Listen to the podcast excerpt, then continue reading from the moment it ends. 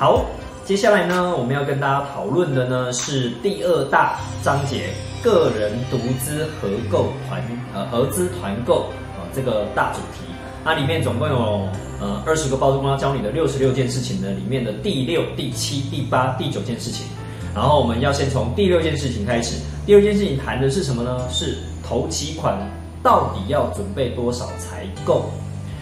那这个问题呢，呃，牵扯到层面其实有一点多元哦。那我们基本上呢，就一般人能够听得懂的呢，大部分都是跟你买卖价有关。也就是说，你的买卖价就决定了你要准备了多少的头期款。那一般来讲呢，头期款对一般人来讲，大约就是两到三成哦，因为要看你贷款的成数，看你贷款是贷七成还是贷八成，所以以至于你会需要拿出两成或三成的头期款。好，那这是最一般大家。听到的版本，也就是说，对于一个买房子的人来讲，你得知道的最基本的知识。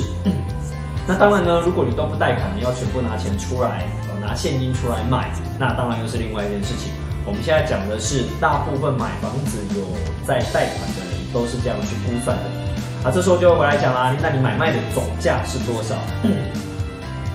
当你买卖的总价越低啊，当然你投期款准备就越少，因为是用乘数来评断的。所以呢，这个部分呢，我们就不多做讨论，因为价格的高低又跟你买的平数跟地段啊有一些关系啊，所以这个是你得去看多看一些房子之后呢，你会慢慢慢慢的从看很多房子收敛到这几种房子，这几种房的意思就是说，你可能最后呃会收敛在我就是要看公寓。的中古屋啊，那我就会一直去看公寓的中古屋。那可能呢换算过来，我大概要买一平，呃三十万左右。那我可能就会去看一平三十万有哪些区域啊？那一平三十万的区域里面呢，看这些区域的同时，我就又会去收敛到我要看几平的房子啊？maybe 我要看三十平的房子，每一平三十万，那就会是九百万左右的房子。那九百万左右的房子呢？如果我要拿出两成哦，九百万乘以两成，那我就要拿出一百八十万出来。OK，所以呢，在头期款呢，需要准备多少才够？是你从你的看屋的类型，我们之前有聊过，我会慢慢收敛你看房子的类型，然后呢，收敛完了之后呢，你自然而然会有那个数字在你的心里面。好啦，那接下来呢，准备多少才够这件事情呢？哦，会反过来去思考。除了我们刚刚讲正规的一个算法以外，我们还会去谈论，那我们如果想要贷款贷得高一点，那是不是我的头期款就可以少拿一点回来？好，的确，你可以从贷款的角度去着手，让你贷款贷得越高，那你下降的呃那个头期款就会越多。这是一种思考的逻辑。好，所以呢，呃，你可以去想想看，也可以去市场问问看，房贷里面呢有哪几家它可以贷款到八五成的，那可能你就可以少拿一点头期款出来。好，那如果要再更进阶一点，当然也可以跟我们讲说贷款的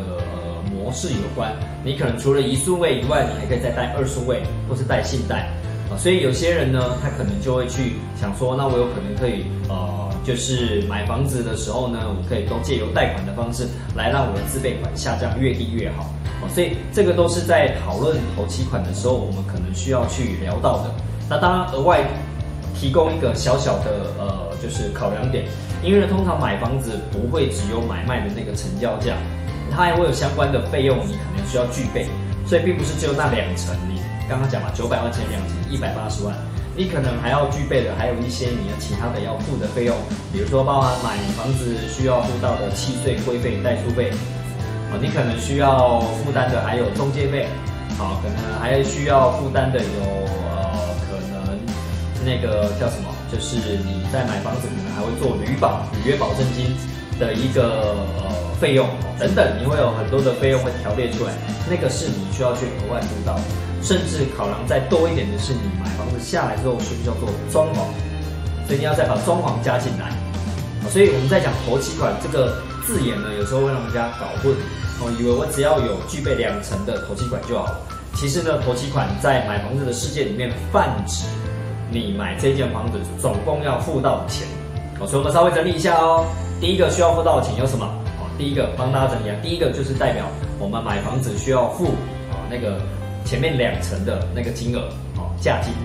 那第二个呢，你要需要负担的呢，就是呃中间需要负担的这些费用啊，包含契税规费、代书费，包含呃中介费等等，这是比较大笔的哦，大概加起来可能以嗯九百万的房子，大概你要付到十几万的费用。那第三个就是你的装潢款，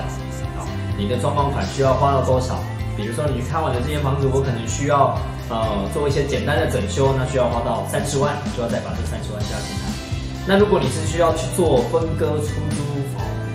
做隔套收租，那你可能就要去精算，我要去做隔套收租，要隔几间，那我需要花到多少的装潢款，要再把它加进来，这才是总 total 所谓的头期款。OK，所以提供给大家参考。我们呃这一个就是二十个包中的第六件事情，就分享到这边。